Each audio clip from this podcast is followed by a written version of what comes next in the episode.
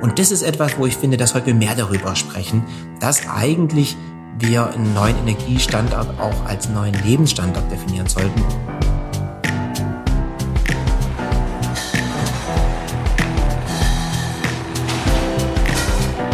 Wir Menschen sorgen dafür, dass jährlich 32 Milliarden Tonnen CO2 in die Atmosphäre abgegeben werden. Ein Teil davon verbleibt auch dort.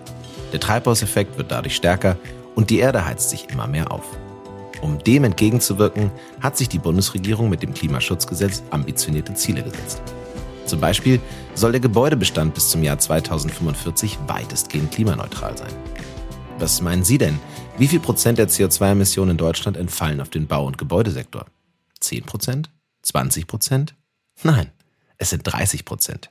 Wenn die Bundesregierung an ihren Zielen festhalten möchte, müssen die Emissionen drastisch gesenkt werden. Die Frage ist nur, wie?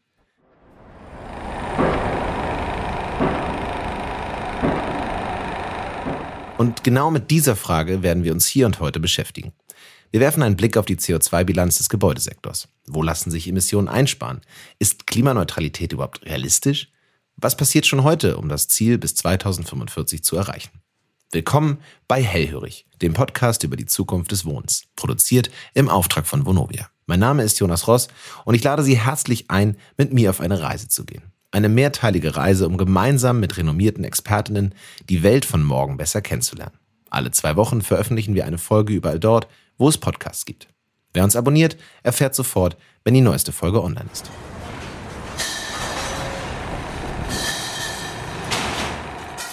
Wenn wir von Klimaschutz sprechen, ist der Gebäudebestand ein riesengroßer Hebel, um die Klimaschutzziele zu erreichen.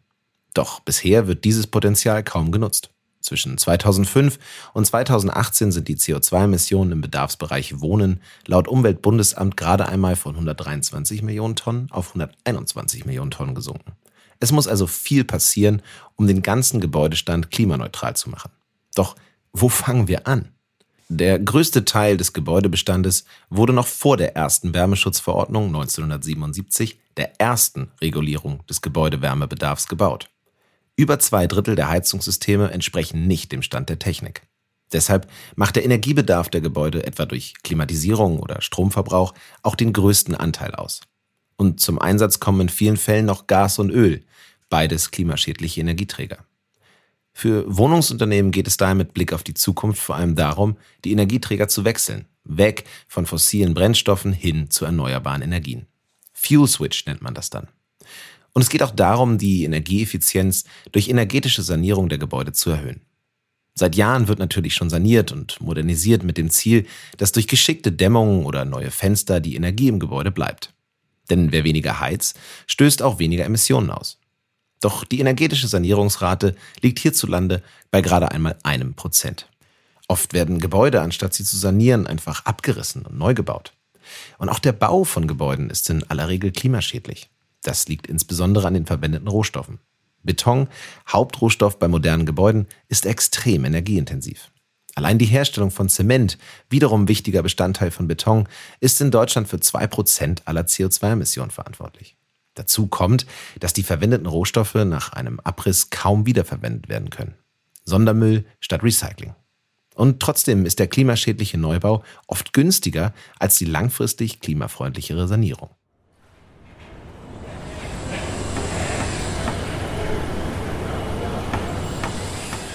Und hier nochmal ein paar Fakten, was für einen klimaneutralen Gebäudebestand passieren muss. Wie bereits anfangs gesagt, entfallen rund 30 Prozent der CO2-Emissionen in Deutschland indirekt auf den Gebäudesektor.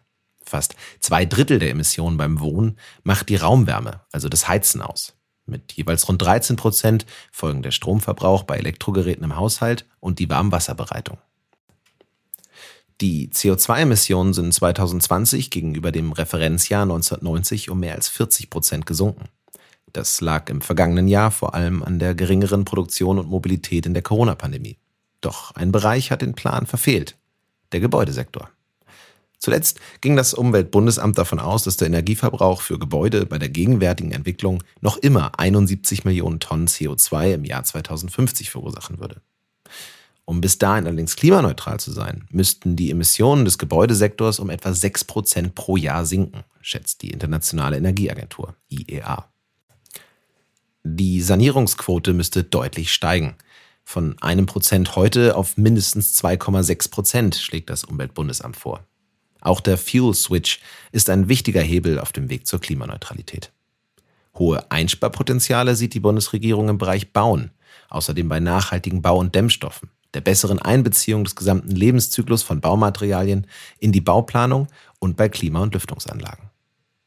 Wie das alles genau funktionieren soll, darf gleich unser Gast erklären. Sebastian Metzger ist Mitglied der Geschäftsleitung von CO2 Online, einer gemeinnützigen Beratungsgesellschaft, die den Energieverbrauch von Privathaushalten und die damit verbundenen CO2-Emissionen reduzieren möchte. Herr Metzger, sehr schön, dass Sie heute bei uns sind. Vielen Dank für die Einladung.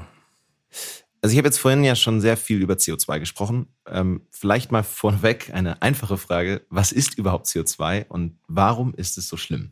Ja, erstmal willkommen zurück in den Chemieunterricht. Ähm, es ist ja ein Treibhausgas. Und erstmal ist ein Treibhausgas nichts Dramatisches. Äh, wir haben etwas Wunderbares um unseren Planeten herum. Das ist die Atmosphäre.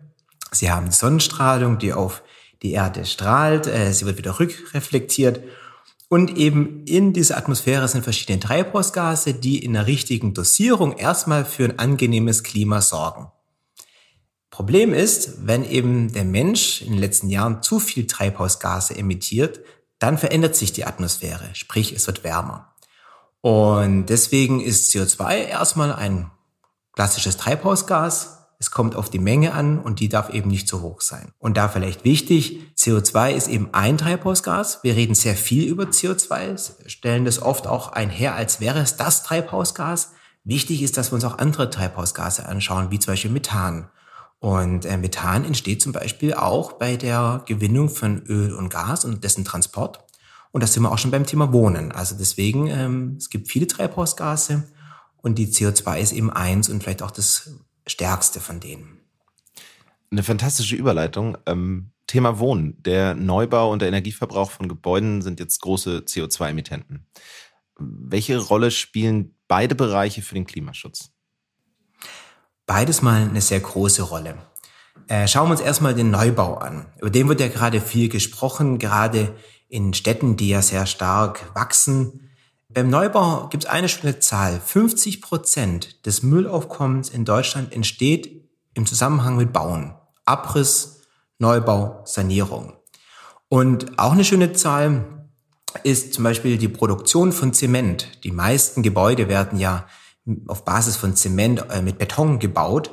Ähm, dieser Ausstoß ist etwa so groß wie der Flugverkehr weltweit. Und das unterschätzt man oft. Also Beton, die klassische Art zu bauen, ist extrem energie- und ressourcenintensiv.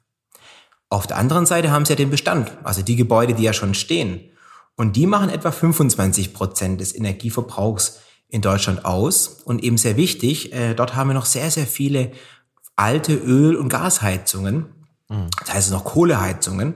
Und das ist eben klar, ein sehr hoher Anteil an fossiler Energie. Da sind sie beim Strommix schon deutlich weiter, weil dort haben sie ja relativ viel schon erneuerbare Energien drin. Also kurzum, der Gebäudebereich ist von zentraler Bedeutung, wenn wir Klimaschutz in Deutschland voranbringen wollen, sei es beim Neubau, aber auch beim Bestand.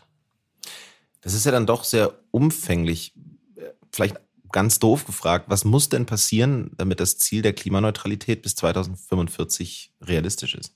In Industrienationen wie in Deutschland ähm, lohnt sich erstmal den Bestand sich anzuschauen. Denn wir haben heutzutage etwa eine Neubaurate und eine Abrissrate von roundabout ein Prozent. Das heißt, die meisten Gebäude, die wir heute haben, werden wir auch 2045, 2050 haben. Und wichtig, 65 Prozent dieser Gebäude sind vor 1977 gebaut worden. Und Sie wissen ja, äh, in den 70er Jahren wurde uns zum ersten Mal schmerzhaft klar, dass Öl keine unendliche Ressource ist, Stichwort äh, Ölkrise. Und diese Gebäude sind aber entstanden zum Zeitpunkt, wo man relativ wenig gedämmt hatte, relativ dünne Fenster hatte. Das heißt, ein Großteil, 65 Prozent der Gebäude in Deutschland sind eigentlich, salopp gesagt, Energieschleudern, Energiefresser was da passieren muss, auf Ihre Frage direkt einzugehen. Wir müssen runterkommen. Also die Gebäude müssen fit gemacht werden für die Zukunft. Und das heißt, dass sie im Idealfall nur noch ganz wenig Energie brauchen, um warm zu werden. Vielleicht sogar langfristig sogar ein Teil der Energiewende werden. Also Gebäude können auch Energie speichern als Gebäude selbst, aber auch zum Beispiel durch einen äh, Speicher mit der Wärmepumpe verknüpft. Also Sie können die Gebäude dann auch sagen, in die Energiewende einbauen, wie sie auch erneuerbare Energien einbauen können. Da müssen wir hinkommen. Und wir müssen da hinkommen, weil wenn wir über 2050 sprechen oder 2045 sprechen, reden wir auch darüber, dass das, die Außentemperaturen werden wärmer werden. Wir werden mehr heiße, trockene Zeiten haben. Und das heißt auch, nennt man ja das Thema Klimafolgenanpassung, dass sie eben auch, wenn sie sanieren, ein Gebäude zum Beispiel gut einpacken, dann auch im Sommer zum Beispiel die Hitze besser rausbekommen aus dem Gebäude oder es erstmal länger gegen Hitze abschirmen, dass es genau wissen äh, wollen. Und das ist tatsächlich was, wo man im Bestand die Möglichkeit hat, ähm, jetzt schon sagen, in die Zukunft zu schauen. Und wenn man dann noch das Thema äh, Klimaneutralität 2045 annimmt, dann müssen wir auch logischerweise an den Neubau ran.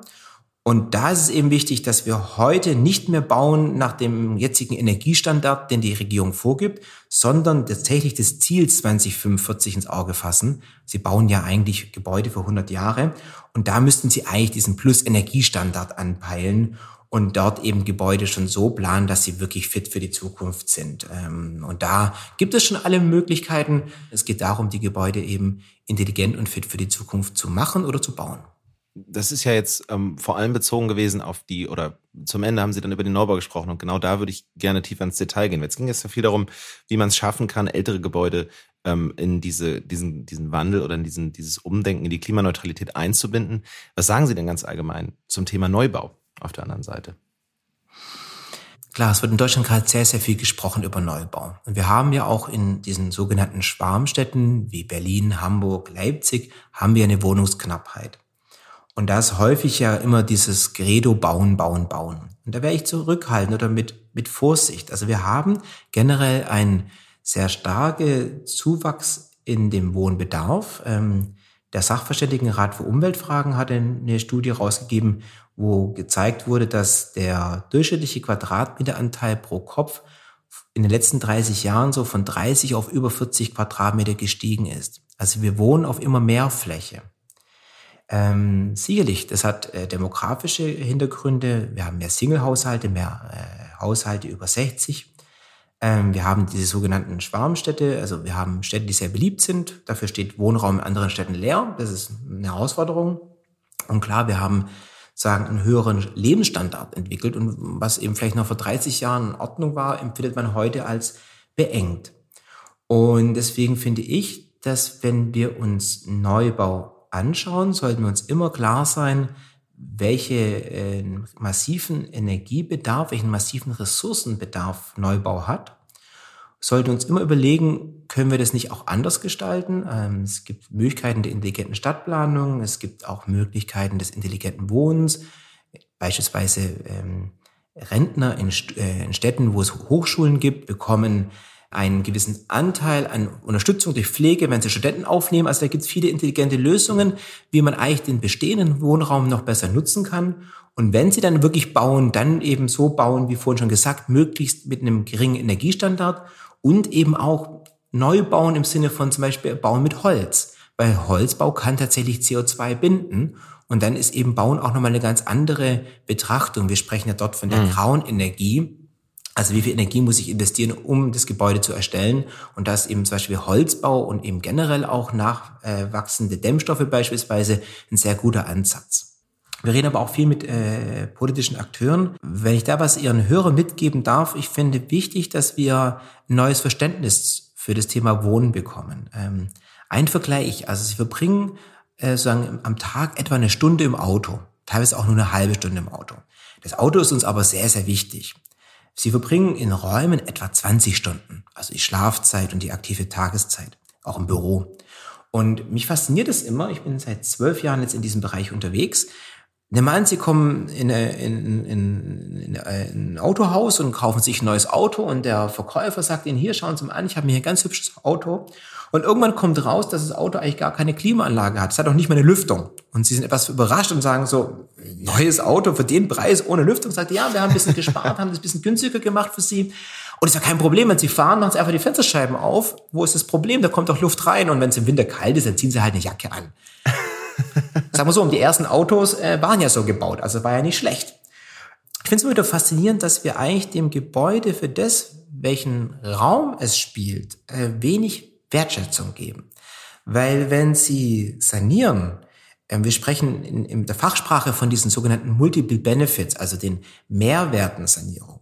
Und da würde ich gerne den äh, Fokus hinlenken, sagen, eine Sanierung eines Gebäudes bringt für den Eigentümer, aber auch für den drin wohnt, das können ja auch Mieterinnen sein, ein Multiple Benefit, eben das Stichwort Luftqualität habe ich ja schon genannt, aber auch Stichwort Sicherheit. Ähm, viele Einbrüche kommen über die Fensterscheiben. Eine dreifach verglaste äh, Scheibe, die kriegen sie nicht mehr so leicht auf. Sie haben aber auch angenehme Aspekte, dass äh, sie keine kalten Wände mehr haben, keine Feuchtigkeit mehr haben. Und das ist etwas, wo ich finde, da sollten wir mehr darüber sprechen, dass eigentlich wir einen neuen Energiestandard auch als neuen Lebensstandard definieren sollten. Da finde ich auch gut, dass die EU ja von diesem äh, New Bauhaus spricht, also dass wir wirklich wieder die, diese Freude am Wohnen eigentlich entdecken. Ja, sehr schönes Bild und ähm, sehr einleuchtend klingt es auch. Jetzt wohnen ja aber viele Menschen zur Miete und wenn die VermieterInnen die Wohnungen modernisieren oder sanieren lassen, ist das für die MieterInnen oft nicht nur positiv, weil es zum Beispiel die Miete erhöhen kann. Wie schafft man es jetzt, dass eigentlich da alle an einem Strang ziehen? Eine wahrscheinlich der zentralsten Fragen, über die auch die jetzige Koalition heftig diskutiert und wenn es ja um das Thema CO2-Abgabe gibt, auch keinen Konsens finden konnte. Also die Frage, die Sie ja stellen, ist, wenn wir Gebäude anpacken, um sie fit für die Zukunft zu machen, wer bezahlt es? Und sicherlich die spannende Frage, auch wenn ich jetzt von diesen Multiple Benefits spreche, wer profitiert davon, wer bezahlt sie? Aber auch die Frage, nicht jeder Mieter, jede Mieterin kann sich dann eine modernisierte Wohnung leisten, auch wenn sie sich darüber freut, dass die dann einen höheren Standard hat. Also sagen wir mal ähm, ganz ja. persönlich, ich würde mich über eine Filteranlage in meiner Wohnung sehr freuen, bezweifle aber, dass mein Vermieter sie mir äh, unentgeltlich zur Verfügung stellt das ist halt gerade die große Diskussion, auch dann sanierte Wohnungen im Alltag, also wenn es darum geht, auch wirklich den Energiestandard erreichen, weil momentan werden Sanierungen häufig gefördert, ohne sich danach den tatsächlichen Energieverbrauch anzuschauen. Und da finde ich gut, es gibt so Ansätze, zum Beispiel aus Holland, das macht hier die Kolleginnen von der DENA mit Energiesprung auch, das nennt sich serielle Sanieren. Und im seriellen Sanieren zum Beispiel äh, sagen, machen Sie die Komplexität extrem einfach, indem Sie nur die Hülle auswechseln und dort die ganze Technik einbauen. Und das Geniale an diesem Ansatz der seriellen Sanierung ist, man nennt es Pay as you save. Das heißt, Sie frieren letztendlich die jetzige Miete ein und derjenige, der das Gebäude saniert, nutzt letztendlich die Energieeinsparung, um die Sanierung zu refinanzieren. Das heißt, als Mieter bleibt Ihre Miete die gleiche. Derjenige, der saniert, verdient das Geld, indem er letztendlich die reduzierten Energiekosten nutzt zur Reamortisierung seiner Investition. Und die Vermieterin, der Vermieter können sich sagen, ein bisschen zurücklehnen, weil im Idealfall das ein Dritter ist, der das für sie macht. Das heißt, sie müssen selbst gar nicht in die Bresche springen. Bei großen Wohnungsbaugesellschaften, klar, die müssen dann selbst in die Bresche springen und sowas wie die serielle Sanierung vorantreiben dass halt im Idealfall eben die Gebäude auf so einen Niedrigsenergiestandard saniert werden und gleichzeitig aber nicht die Gesamtmiete steigt. Jetzt beantwortet das zumindest schon mal meine Frage nach den Kosten, weil das ist natürlich das, was am Ende die meisten Leute interessiert, nicht nur die, die MieterInnen interessiert die Miete, sondern auch alle Beteiligten interessiert. Was kostet so eine Sanierung oder vor allem, wie kann man es überhaupt bezahlen? Also Sie können schon rechnen, wenn Sie einen Altbau umfassend sanieren, dass Sie 1000 Euro pro Quadratmeter investieren müssen. Und dann ist eben die Frage, wie viel davon ist tatsächlich diesem eben energetischen, energetischen Sanierung geschuldet?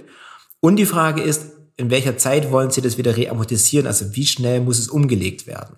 Und da hat ja auch der Staat die Möglichkeit einer Umlage von Sanierungskosten geschaffen, hat die aber nochmal eingeschränkt, weil es in der Vergangenheit eben dazu gekommen ist, dass zu viel umgelegt worden ist. Ähm, also im Idealfall hat man so ein Augenmaß und so ein Miteinander zwischen den Vermieterinnen und Vermieterseite, dass man eben sich die Kosten teilt, aber eben nicht die Mieterinnen überlastet.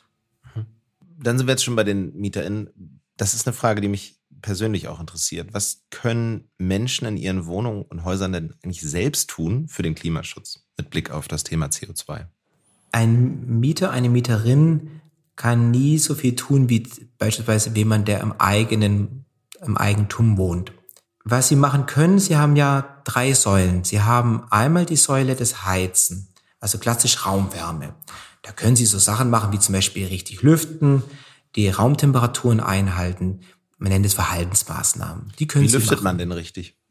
Richtig lüften ist eben keine Kipplüftung. Also was ja gerne gemacht wird, ist die Kipplüftung. Ähm, das letztendlich kühlt nur den Raum aus, bringt aber nicht viel Sauerstoff. Besser ist, wenn Sie je nach Jahreszeit zwei, drei Male am Tag Idealerweise, wenn Sie eine Wohnung haben, die sagen zwei Seiten hat, alle Fenster aufmachen und einmal Stoßlüften. Das ist zum Beispiel was, wo Sie dann relativ gut die Luft austauschen, aber auch die Feuchtigkeit rausbekommen. Ist gut, dass Sie das sagen. Ich bin ein klassischer Kipplüfter. Das werde ich dann ab jetzt mal äh, ändern. Das ist eine gute Idee, das zu ändern. Also da können Sie schon was einsparen. Und dann, weil wenn Sie ja Kipplüften, die haben ja meistens dann ja auch sagen, die, die, die Heizung, den Radiator, direkt unter der Heizung und dann heizt letztendlich äh, der Radiator gemütlich vor sich hin, raus aus dem Fenster. Das ist eigentlich schade um die Energie. Ähm, was sich sicherlich lohnt anzuschauen als Mieterin, als Mieter, ist das Thema Wassersparen. Ähm, was wenige wissen, Wassersparen hat etwa 13 bis 15 Prozent Anteil am Energieverbrauch in der Wohnung. Genauso viel wie alle elektrischen Geräte zusammen. Und da können Sie zum Beispiel als Mieterin, als Mieter relativ viel machen, weil Sie können Sparduschköpfe einsetzen, Sie können Pelatoren, wassersparende Pelatoren einsetzen. Da können Sie relativ schnell auch, auch spürbar, was die Kosten betrifft, eine Senkung herbeiführen. Und da brauchen Sie auch keine Zustimmung der Vermieterin, des Vermieters, sondern das können Sie unmittelbar selbst umsetzen. Sie können auch im Bereich Strom sparen, was einsparen, das geht immer auch. Macht es da einen Unterschied, ob ich warmes oder kaltes Wasser nutze? Also wenn ich sozusagen mehr kaltes Wasser nutze, wo ich eigentlich warmes Wasser nutzen würde, würde ich dann auch schon was einsparen? Selbstverständlich. Ähm, also klar. Also kalt duschen ist die. Ist Kaltduschen die ist äh, jeder Mensch, der sich ja mit dem Thema Gesundheit beschäftigt und ein äh, äh, Fan der Kneipkuren ist, wird Ihnen sagen, Kaltduschen ist so so für die Haut und für den Körper ideal. Ich versuche es auch immer wieder. Aber klar, äh, äh, ich glaube, man hat bei Wasser oft kein Gefühl dafür, wie viel Energie im Wasser eigentlich, wenn es erwärmt wird, drin steckt. Und deswegen glaube ich, ist so ein ähm, warmes Bad sicherlich angenehm, aber eben in Maßen genossen, äh, weil es eben relativ viel Energieverbrauch und damit Kosten einherbringt. Und dann vielleicht zum Strom nochmal, das wollten Sie gerade Gerne. antworten, hatte ich unterbrochen. Gerne. Ähm, Im Strombereich hat sich sicherlich viel getan. Da ist sicherlich auch die EU mit der Energieeinsparverordnung, also mit diesen Labels, die Sie erkennen, äh, ein wichtiger Akteur gewesen. Jetzt haben Sie heute ja primär energiesparende Kühlschränke ähm, ähm, oder auch Backöfen oder Fernseher. Da hat sich viel gemacht. Sie haben sicherlich mehr und mehr diesen Bereich des Home Entertainment, dieses ganze Bereich Digitalem ähm, mit eben ähm, äh, Sprachassistenten. Diese Sachen brauchen alle logischerweise viel Strom. Da können Sie sparen.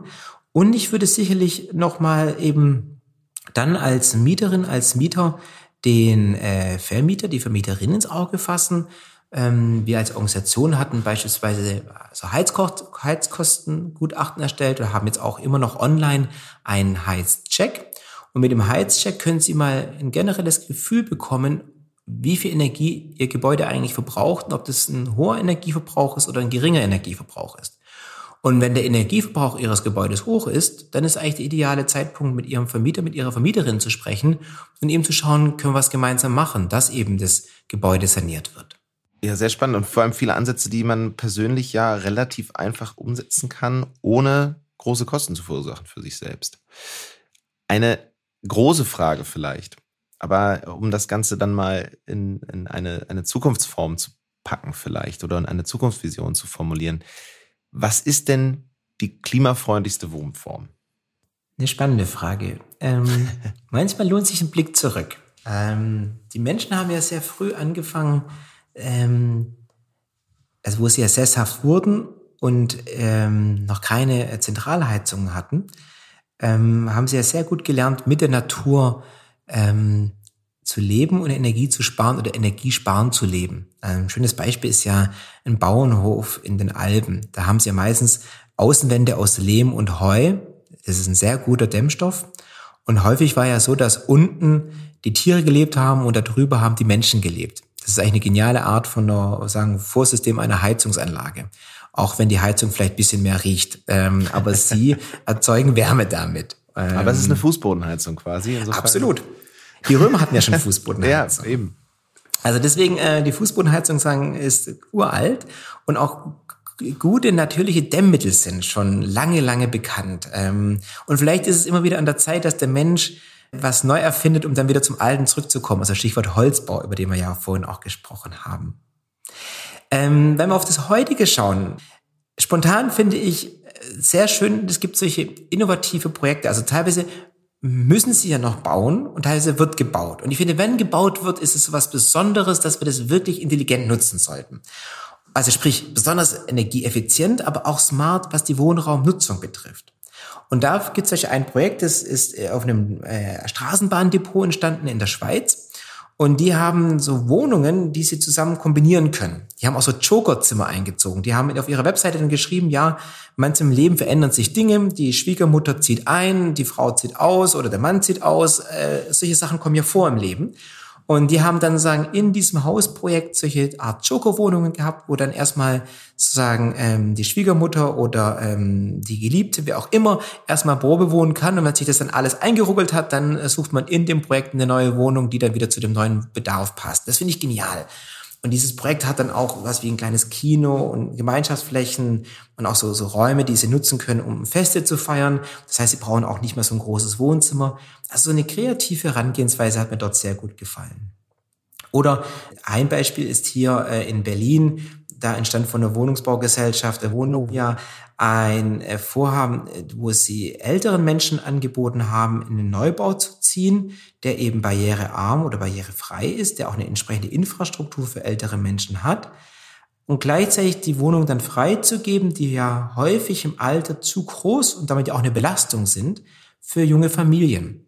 Und damit können sie letztendlich bestehenden Wohnraum besser nutzen und diesen Menschen, die dort ausziehen, aber eine Perspektive geben. Das ist ja so wichtig, weil häufig ja, wenn sie ausziehen in einer Stadt, wo die, der Mietmarkt sehr angespannt ist, mit der bestehenden Miete eigentlich nichts mehr finden. Deswegen ist es auch wichtig, dass man dann die Miete mitnehmen darf und nicht zu neuen Maßstäben bezahlen muss. Also das sind, das sind Projekte, wo ich finde, da sieht man sehr schön, dass Neubau ähm, Sinn machen kann. Es gibt auch viel mehr Baugemeinschaften, die mit Holzbau arbeiten. Auch das sind Projekte, finde ich, die zeigen, wie klimafreundliches Bauen aussehen kann. Und beim Altbau, darüber sprachen wir schon, ähm, da finde ich eben wichtig, diesen Niedrigstenergiestandard einzuhalten, zu sagen, das Gebäude echt als Speicher, als Teil der Energiewende zu verstehen und auch dort eben flexible Grundrisse zu planen. Das Leben bietet so viele Überraschungen, so viele Wendungen und sie wollen ja lange drin wohnen und ich glaube, es ist äh, einfach smart zu sagen, irgendwann ziehen die Kinder aus, irgendwann verändert sich was und das von vornherein mitzudenken, also sprich, dass sie eigentlich immer wieder neu das, das Haus anpassen können, je nachdem, was sie brauchen. Veränderung mitdenken, was für ein fantastisches Schlusswort. Also es gibt viel zu tun, aber es gibt offensichtlich auch für alle Beteiligten wahnsinnig viele Ansätze, um tatsächlich das Ziel des klimaneutralen Wohnens zu erfüllen. Ähm, vielen Dank für das Gespräch, Herr Metzger, das war sehr spannend. Äh, vielen Dank für Ihren Besuch. Vielen Dank für das Gespräch, Herr Ross, hat mir Spaß gemacht.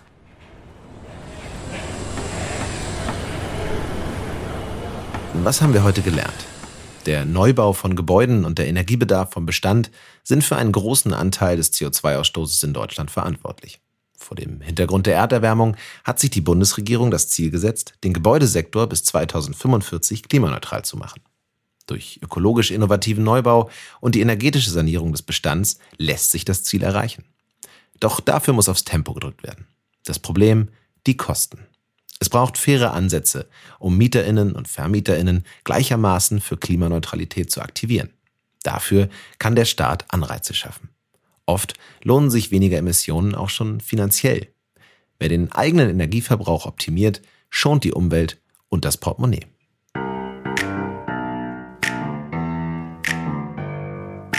Mein Name ist Jonas Ross und das war Hellhörig, der Podcast über die Zukunft des Wohnens produziert im Auftrag von Vonovia. Was Vonovia heute schon für einen möglichst klimafreundlichen Wohnungsbestand tut, sehen Sie unter www.wohn-mit-blick-auf-die-zukunft.de.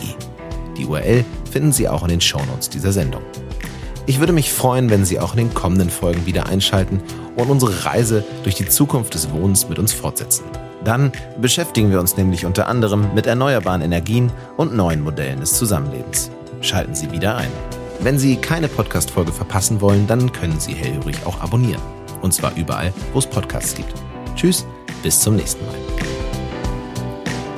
Dieser Podcast ist eine Produktion von Zeitstudio im Auftrag von Vonovia, realisiert von der Tempus Corporate GmbH.